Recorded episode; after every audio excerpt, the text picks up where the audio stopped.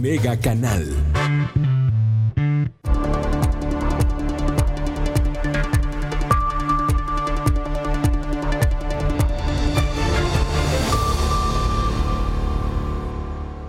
Gracias por estar con nosotros. ¿Cómo está usted? Le agradezco que nos acompañe esta tarde en Mega Noticias Vespertino. Ya lo sabe, transmitimos totalmente en vivo para usted a través de Facebook Live. En esta red social estamos con Mega Noticias Colima. También, también transmitimos totalmente en vivo para usted en el canal 151 de Megacable. Y estamos grabando este contenido para que usted lo disfrute, lo tenga, lo escuche ya en puro audio, a eso de las 3.40, 3.50, por la plataforma Spotify. Lo estamos grabando en este momento para que usted lo tenga después y lo tome en cuenta. Hoy, hoy le voy a hablar de un asunto importante. Digo, no quiere decir que las demás noticias no sean importantes. De hecho, tenemos bastante información que estamos preparando para usted, que hoy le va a presentar mi compañera Dinora Aguirre Villalpando. Pero yo quiero hacer hincapié esta tarde en algo que mencionó ayer el gobernador. Le decíamos, ya le decía yo desde la mañana, si usted se dio cuenta ayer por la noche, eso de las diez y media de la noche, pues eh, el gobernador seguramente estaba preocupado, dijo que algo tenía que decir. Y bueno, pues salió a dar un mensaje en redes sociales. Tiene varios puntos interesantes, importantes.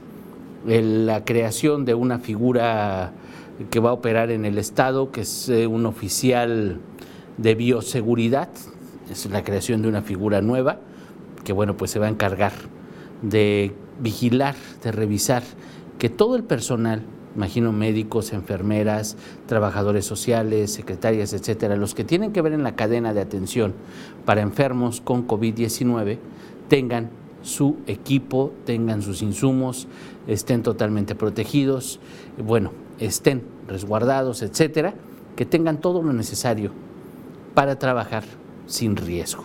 Es esta figura que se va a llamar oficial de bioseguridad, que bueno, va a operar en estas condiciones y va a vigilar que todo, todo lo que necesiten los médicos, enfermeras, le digo, trabajadores sociales, secretarias, todos los que tienen contacto con pacientes, tengan lo necesario para su chamba. Ese es uno. Dos, el tema de los recursos, inversión para hospitales, eh, la reconversión hospitalaria, habló de una inversión que ya se está haciendo de 100 millones de pesos, faltan otros 200 porque son 300 lo que va a costar aproximadamente la proyección de lo que costaría COVID-19 aquí en la entidad. Entonces, bueno, la falta de recursos también, que es importante obviamente. Y el otro tema es la advertencia, vamos a decir amenaza, la advertencia de que si no tomamos lo que tenemos que hacer, si no hacemos los ciudadanos lo que tenemos que hacer, si los colimenses no hacen lo que tienen que hacer para eh, frenar esta pandemia, bueno, pues eh, van a endurecer las medidas. Y él mencionaba en su mensaje, el gobernador José Ignacio Peralta Sánchez mencionaba en su mensaje de anoche, que si se endurecen las medidas, todo lo que se va a tomar en cuenta, obviamente el, endurecer las medidas que ya tenemos del aislamiento social, el uso del cubrebocas, etcétera, bueno, todo eso va a ser con base en el decreto publicado, en la declaratoria de emergencia más bien publicada el 18 de marzo. Usted recordará, el miércoles 18 de marzo, luego de una reunión, fue eh, emitida una declaratoria de emergencia para el estado de Colima, que tenía muchos lineamientos, ya le había platicado yo de esta declaratoria. Ayer hizo referencia el gobernador y dijo, en caso de que sea necesario, pues vamos a usar, vamos a actuar conforme manda la declaratoria de emergencia que emitimos el 18 de marzo. Eso lo dijo ayer por la noche en caso de que no hagamos caso, en caso de que los ciudadanos... Mire, hoy en la noche le vamos a presentar la nota mi compañero Manuel Pozos, le va a presentar la, la nota, la crónica, de cómo están las calles de la ciudad. Que de verdad poco nos ha importado el aislamiento social. Así parece.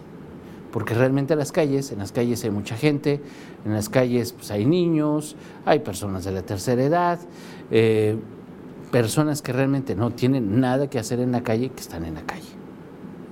Esa es la realidad. Esa es la realidad que vivimos, le hemos dado poca importancia. Ciertamente Colima tiene una situación diferente a la de otras entidades del país, se lo hemos dicho ya muchas veces, ciertamente tenemos 16 casos de acuerdo con el último reporte que emitió la Secretaría de Salud, del, eh, la Secretaría de Salud del Estado. Tenemos 16 casos, hay dos defunciones, hay siete casos activos, hay la mayoría de los casos, ocho, son por ejemplo en Manzanillo, que bueno, pues eso es para tomarlo muy, muy, muy en cuenta, que bueno, pues es el, foco rojo es Manzanillo, ciertamente. Y bueno, pues aquí en la zona metropolitana Colima Villa de Álvarez también hay casos. Ya todo esto ya se lo hemos platicado, se lo decimos todos, todos, todos los días. Ayer precisamente el gobernador hacía referencia a la situación que vivimos en el Estado, al interés que le damos los ciudadanos a estas medidas preventivas, a estas medidas de prevención, a estas medidas para evitar más contagios. Y bueno, pues sí advertía que se iban a, iban, iban a actuar las autoridades conforme a la declaratoria emitida y publicada en el periódico oficial del Estado el 18 de marzo. Así que esa es la, advertencia, ¿no? vamos a decir la amenaza, esa es la advertencia. Pero ¿qué dice el decreto publicado el 18 de marzo, porque seguramente usted no se acuerda, yo tampoco me acuerdo, así como para decírmelo completito, yo le, platico, le voy a platicar qué dice el decreto del 18 de marzo. Y ojo, ya endurecieron las medidas en Jalisco, el uso de cubrebocas, en Michoacán también, son nuestros estados vecinos. Ya ellos ya endurecieron sus medidas, la vigilancia en las calles es distinta, el uso de cubrebocas es obligatorio. Aquí en Colima también el uso de cubrebocas es obligatorio. Que no lo usemos o que es diferente. El uso de cubrebocas en la calle. Yo la verdad es que no lo uso aquí en el estudio porque estoy totalmente solo. Aquí en el estudio estoy solito, está la cámara frente a mí, mi compañero está ahí en la cabina, mi otro compañero está ahí en la redacción. Realmente aquí no tenemos, no tenemos contacto, no estamos cercanos, porque la mayoría de mis compañeros están en su casa. Entonces, Aquí no lo uso porque no, no hay necesidad. Salgo de aquí y es obligatorio en la empresa usar el cubrebocas, adentro de la empresa. Entonces, salgo de aquí del estudio y ya me lo pongo. Pero sí, acatamos las medidas, acatamos las medidas. Ahora, usted recordará que en Colima es obligatorio el uso de cubrebocas en la calle. Pero bueno, a pocos a pocos nos importa y pocos lo, usamos en la calle. Si usted tiene que salir, dése cuenta, se da cuenta quién lo usa y quién no lo usa. Pero déjeme le platico esta declaratoria de emergencia por COVID-19 en Colima, declaratoria que se publicó en el periódico oficial del Estado el 18 de marzo. Son importantes los artículos. Veamos, vámonos al primer artículo. Se declara emergencia en el Estado por la probabilidad o ocurrencia de desastre sanitario, desde el 18 de marzo ya le decíamos, se preveía, se preveía un desastre sanitario en la entidad por la pandemia que provoca el coronavirus. Eh, en el artículo 2, la presente declaratoria se expide para que se implementen y contemplen las acciones de prevención, mitigación, seguridad y detección y atención y, evitar la propagación del coronavirus para salvaguardar la vida, integridad y salud de la población. Es lo que, lo que dice el artículo 2. El artículo 3, en territorio del Estado de Colima se pondrán y en caso de ser necesario se deberán, ojo, todo ha sido hasta ahorita en carácter de, si usted quiere, en carácter de invitación, en carácter de ándele, échenos la mano, en carácter de vamos, ándele, por favorcito. Pero así dice, se pondrán y en caso de ser necesario se deberán llevar a cabo las siguientes acciones de prevención, mitigación, seguridad, detección y atención.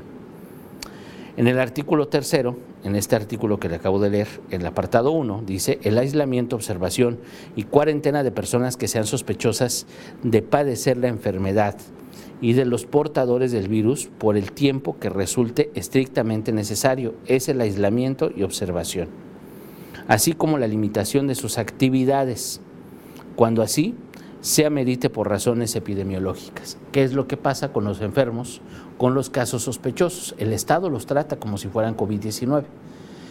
Que el IMSS nos debe los seguimientos, el IMSS nos debe muchísimas cosas. Los dos primeros casos son el ejemplo más claro. Los dos primeros casos confirmados en Manzanillo fueron casos locales y no hubo seguimiento, no supimos quién los contagió, no supimos más.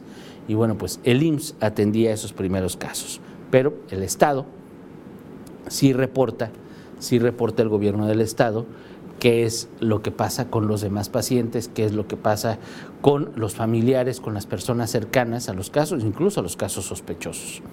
Dos, en el apartado 2 de este artículo tercero, la suspensión o restricción de actividades públicas y privadas que se recomienden. Esto ya lo está haciendo el Estado.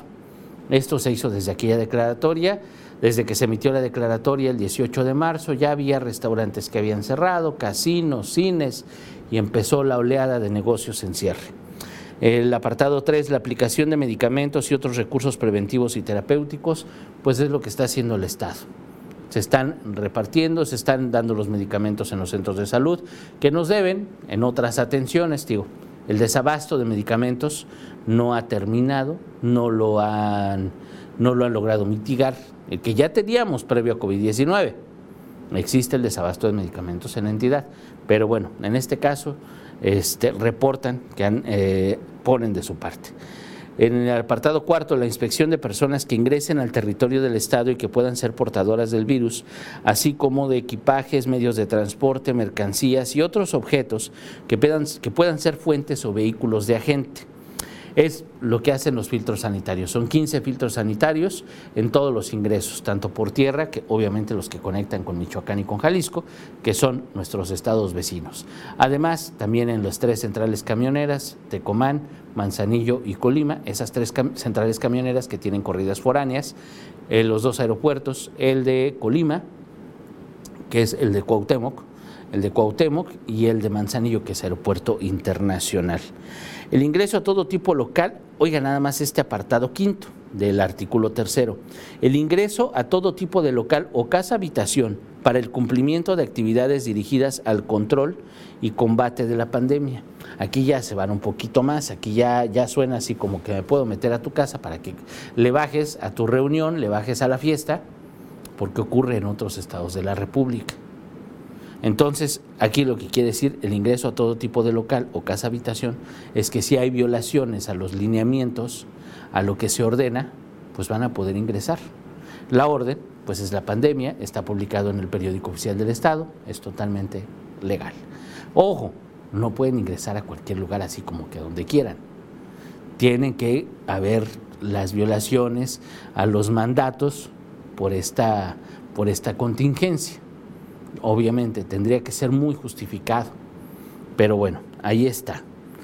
Es el, apartado 5 del artículo 3. El apartado 6, la utilización de todos los recursos médicos y de asistencia social de los sectores público, social y privado existentes. En caso de que sea insuficiente la atención médica en los hospitales públicos, pues entra, ya le habíamos dicho, entra el ejército, entra la marina e incluso pueden ser utilizados hospitales privados para estos efectos, para que no se desborde totalmente todo. Es lo que menciona en este apartado sexto. En el séptimo, la adquisición de equipo médico, agentes de diagnóstico, material quirúrgico y de curación y productos higiénicos, así como todo tipo de mercancías, objetos y bienes y servicios que resulten necesarios para hacer frente a la contingencia sin necesidad de agotar el procedimiento de licitación sin necesidad de agotar el procedimiento de licitación pública por las cantidades o conceptos necesarios para afrontarla. Esto quiere decir que pueden comprar lo que sea necesario cuando se les antoje, como se les antoje y con quien quieran. Así. Normalmente las compras de gobierno se hacen licitaciones. ¿Qué son las licitaciones? Pues hay varias empresas que dicen, ah, yo te quiero vender. Entonces hay un concurso una licitación pues, es un concurso y el que ofrece mejor producto, mejor precio, etcétera, es al que le compran. Esos procesos pueden ser tardadísimos o pueden ser rápidos incluso, pero pues, es más rápido decir por dedazo, ¿no? Ah, le voy a comprar a fulanito, le voy a comprar a sutanito, a perenganito. Se presta siempre las compras así se prestan a malas interpretaciones. Ah, pues es que es el amigo, uy, es el compadre, el hermano del hermano del amigo de, tal funcionario. Uy, no, pues es que es la familia de no sé quién. Ah, sí, eso pasa. Ocurre, ha ocurrido. en otro país y en México, obviamente, sí, en Colima también. Entonces se prestan esas malas interpretaciones, pero en el caso, por este caso, por la situación de la pandemia, bueno, pues se dan esa salvedad. Vamos a ver, digo, obviamente para eso estamos los medios. En Mega Noticias Colima vamos a estar pendientes de qué es lo que se compra y a quién no compran, porque también, también para beneficiar a los cuates o a los parientes, como que no estamos para eso, ¿verdad?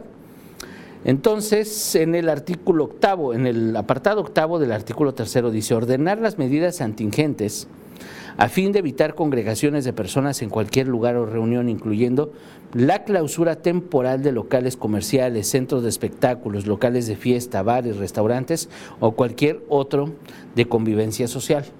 Aquí es donde ya se van a poner más estrictos. Si la empresa es grande, pues tiene que haber tal cantidad de personas, pueden restringir, pueden decir aquí hay mucha gente, vámonos para afuera, cerramos o clausuramos o puede decidir la autoridad qué hacer al respecto. Eso, y obviamente pues los bares están cerrados, restaurantes, salones de fiesta, etcétera. Si usted hace una reunión en su casa, puede invitar a los que están en el cuarto de al lado, a los de la cocina y a los demás, pero no puede invitar a los vecinos. No puede invitar a más familiares, porque entonces si violaríamos esta, esta parte importante. En, el artículo noveno, fíjese nada más, el, el, apartado noveno de este artículo tercero, ojo, es importante. Ordenar el cierre temporal de centros laborales, empresas, negocios o cualquier otro que genere la concentración de personas, justo lo que le estoy diciendo. En el artículo anterior, en el apartado anterior, se refería más bien a centros de espectáculo, de fiestas, etcétera. Pero en este noveno sí se refiere a cualquier local comercial, empresa, negocio que concentre muchas personas. En el apartado décimo, ordenar y aplicar sanciones administrativas, amonestaciones con apercibimiento, oiga, nada más. Ordenar aplicar sanciones administrativas, amonestaciones con apercibimiento, multas, clausura temporal o definitiva, que podrá ser total o parcial, y arresto hasta por 36 horas a la persona que interfiera o se oponga al ejercicio de las funciones de la autoridad sanitaria o que en rebeldía se niegue a cumplir los requerimientos y disposiciones de la autoridad, provocando con ello un riesgo a la salud de las personas. ¿Qué es lo que pasa en Jalisco y qué es lo que pasa en Michoacán? ¿Qué pasa en Jalisco? Que la gente le dicen, oiga, póngase su cubrebocas, llega el policía y usted le dice, no, pues no, no me lo voy a poner, oblígame. Ah, aquí traigo un cubrebocas, póngaselo por favor. Así de amables, ¿eh? Fíjese nada más, así de amables los polis. Entonces la persona dice, no, pues oblígame. Ah, y claro que lo obligan. Entonces, los detenidos, la mayoría de los detenidos, porque hay detenidos, en Jalisco hay detenidos, la mayoría de los detenidos es porque ofenden a la autoridad, ofenden al policía, le están dando el cubrebocas, no se lo quiere poner, dice que no cree en el coronavirus, que es un invento del gobierno, que eso es lo menos importante. No es una secta, le, hemos dicho un montón de veces, creer o no creer, olvídese de eso. Pero sí es una disposición usar el cubrebocas. En el caso de Colima, también es una disposición usar el cubrebocas. Entonces, aquí lo que puede hacer la autoridad es ya obligar el uso del cubrebocas. En algo tan sencillo, le digo, no nos vamos a los permisos, no nos vamos a los negocios, no, no, no, no, no. En algo tan simple como el uso de cubrebocas, si usted no lo acata, si usted no hace caso, si la autoridad le dice, si usted lo ofende, le hace señas, lo que quiera, puede irse hasta 36 horas. Ojo, esto no se está aplicando, pero lo que dijo ayer el gobernador es que se podría aplicar. Yo lo que le estoy leyendo es lo que podría pasar. Esto es lo que está escrito. Y con base en esto va a actuar la autoridad de ser necesario. Por eso le digo que es importante tomarlo en cuenta, ya se nos había olvidado, pero sí para que lo tome muy, muy, muy, muy en cuenta. Entonces, eh, eso es lo que dice este apartado décimo que es muy, muy, muy importante. Arresto hasta por 36 horas a la persona que interfiera y se oponga al ejercicio de las funciones de la autoridad sanitaria. En el apartado 11 dice dictar medidas de beneficios fiscales a los contribuyentes, empresas radicadas en el territorio del Estado, que es algo que han hecho que han hecho autoridades estatales, que han hecho autoridades municipales y el propio gobierno federal.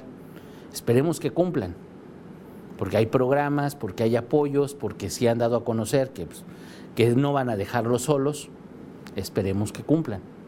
Los tres órdenes de gobierno, municipio, municipios, el Estado y la Federación.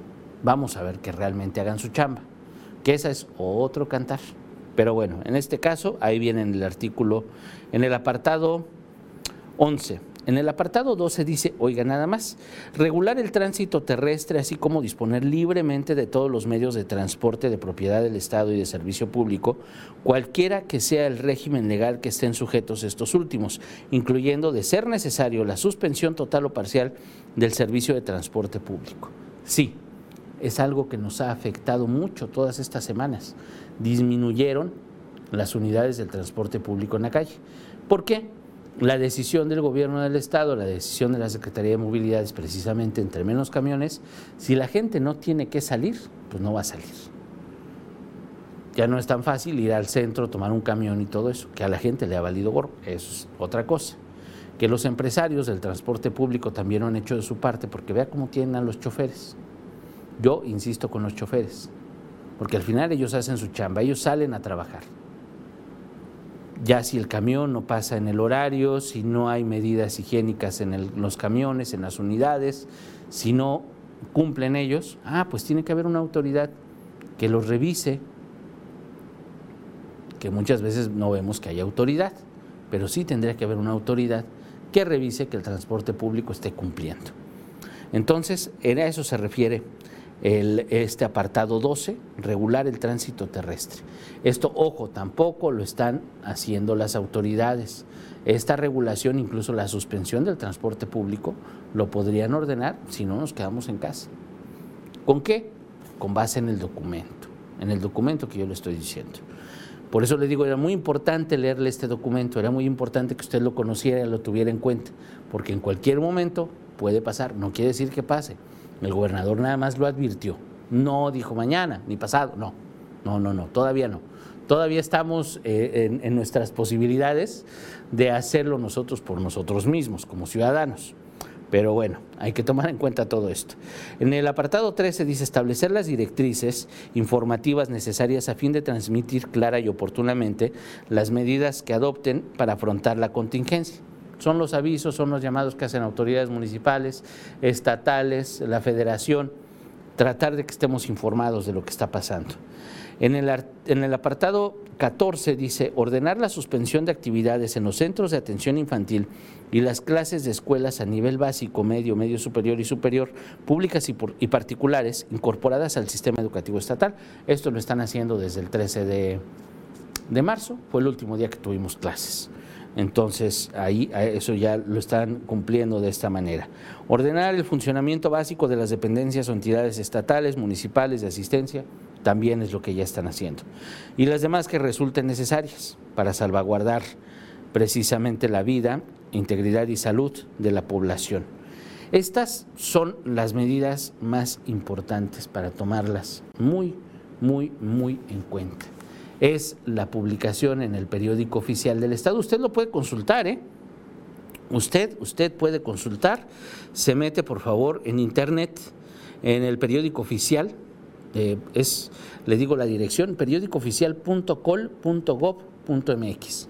Usted ingresa a esa página, se va a la publicación del 18 de marzo, Ahí está, la publicación del 18 de marzo. Es un documento público, es un documento que podemos consultar y es un documento que, bueno, si usted tiene un negocio, si usted tiene una empresa, si usted...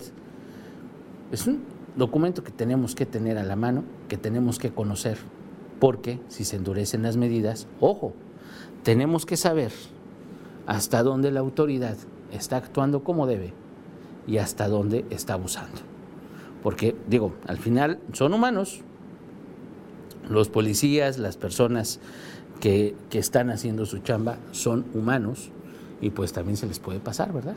Y para eso, los ciudadanos, si sabemos hasta dónde está bien o hasta dónde está mal, vamos a poder actuar en consecuencia. Y nosotros también tenemos que conocer nuestros derechos y también tenemos que saber que estamos haciendo mal. Le digo eso independientemente si creemos o no creemos en el coronavirus. Si usted dice que es parte de un plan mundial para exterminar a no sé quién o parte de, un plan económico, de un nuevo orden económico y todos esos rollos, créalo. Usted crea en lo que quiera creer. El tema es que las cosas, el punto es que las cosas están así. El punto es que hay restricciones. El punto es que tenemos que guardar el aislamiento social. El punto es ese. Entonces, si lo tenemos que hacer, pues vámonos haciendo, vámonos haciendo. Tenemos que hacerlo. Y cumplir lo que nos toca como ciudadanos. Pero si obviamente se endurecen las medidas, usted ya lo vio en Mega Noticias, usted ya está informado a través de Mega Noticias, tiene información de primera mano, ya sabe dónde consultar, que hay quienes no van a saber, pero usted que me está viendo ya lo sabe. Entonces, pues hay que, hay que tener esta información muy, muy, muy a la mano. Evelyn Saucedo, buenas tardes. Gracias por transmitir, por la información que tengas en un fin de semana bonito. Muchísimas gracias, Evelyn. Em, quédense en casa, que Dios los bendiga. Saludos. Muchísimas gracias igualmente para usted. Le mando un abrazo. Blanquis, saludos, eh, Dinora Aguirre Villalpando. Cuídate mucho. Le manda saludos a Dinora. Ulises, estas últimas dos semanas sí se ha visto más movimiento en las calles. Afortunadamente, acordonaron los jardines porque ya se veían muchos niños, obvio, con sus papás. Claro, se veían niños, ahí a bicicletas, estaban bien a gusto. Y ahí tiene al alcalde con su cinta recorriendo todos los jardines, eh, como ánima en pena, con, con, el comisionado Cusi atrás de él, a un ladito de él, y ahí lo ve regañando gente, y ahí ve eh, todo el movimiento. Pero aún así, con todo y que acordonan, hay quien va y se sienta en la banca bien a gusto. De verdad, los hemos visto. Usted fíjese cuando vaya al centro. Es increíble, de verdad, la, cómo no hacemos caso, cómo no hacemos caso a la autoridad. Y creemos que pues no pasa absolutamente nada, pero créame que sí pasa. Créame que sí pasa, si es una situación real, es una situación que existe y que bueno, las cosas están así, tenemos que hacer lo que nos toque como ciudadanos, pues para protegernos, para proteger a nuestra familia, porque si las cosas empeoran, eso sí, vamos a gritarle a la autoridad porque no nos atienden. Pero, ¿qué hicimos para llegar a una situación descontrolada? Porque obviamente, si hay muchos contagios, es porque los ciudadanos andamos en la calle. Si hay muchos contagios, es porque los ciudadanos no pusimos de nuestra parte. Si se incrementan, si están los picos estos que dicen que va a haber en dos, tres semanas, es porque los ciudadanos no ponemos de nuestra parte. Son 14 días lo que se guarda uno de cuarentena, cuando uno se, da cuenta que algo pudo haber pasado. El virus incuba en 5 días, en 9 días. Si se va a morir, se muere rápido. Si va a vivir, pasan 14 días para que salga del organismo. Entonces, sí es algo que tenemos que tomar muy en cuenta. Si es algo con lo que nos tenemos que quedar, entonces sí, debemos saber que es una situación delicada, sí debemos saber que como ciudadanos tenemos que poner de nuestra parte. Y le digo, ayer el, mensaje del, gobernador fue claro en esa parte, digo, son muchos llamados a misa, porque obviamente no se quiere llegar a las restricciones que tienen en Jalisco, no se quiere llegar a la situación de Michoacán, no se quiere llegar a otros niveles. Eso me queda perfectamente claro. Y por eso insiste, insiste, insiste, insiste. Pero si, si, nosotros como ciudadanos no ponemos de nuestra parte, pues va a tener que ser obligatorio. Y entonces cuando sea obligatorio, pues menos nos va a gustar. Porque todavía nos queda más de un mes de aislamiento social. Todavía nos queda más de un mes. Digo, no es por, por ser aguafiestas, pero ya pasamos un mes. Ya pasamos más de un mes y nos queda todavía más de un mes de este aislamiento. Entonces, pues vamos a tratar de hacerlo lo mejor que podamos como ciudadanos. En una de esas, si ponemos de nuestra parte, si las cosas salen bien, regresamos lo más cercano a la normalidad.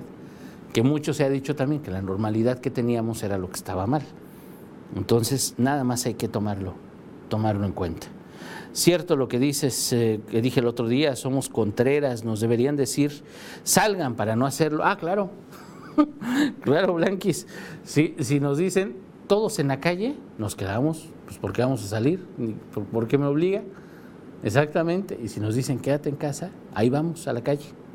Y, y pretextos tenemos, ¿no? Hay quienes van a pasear al perro, hay quienes van a la tienda en la mañana, van a la tienda en la tarde, van a la tienda en la noche, van a la tienda cada cada día, van a comprar las cosas todos los días como si estuviéramos en, el, en, un periodo normal.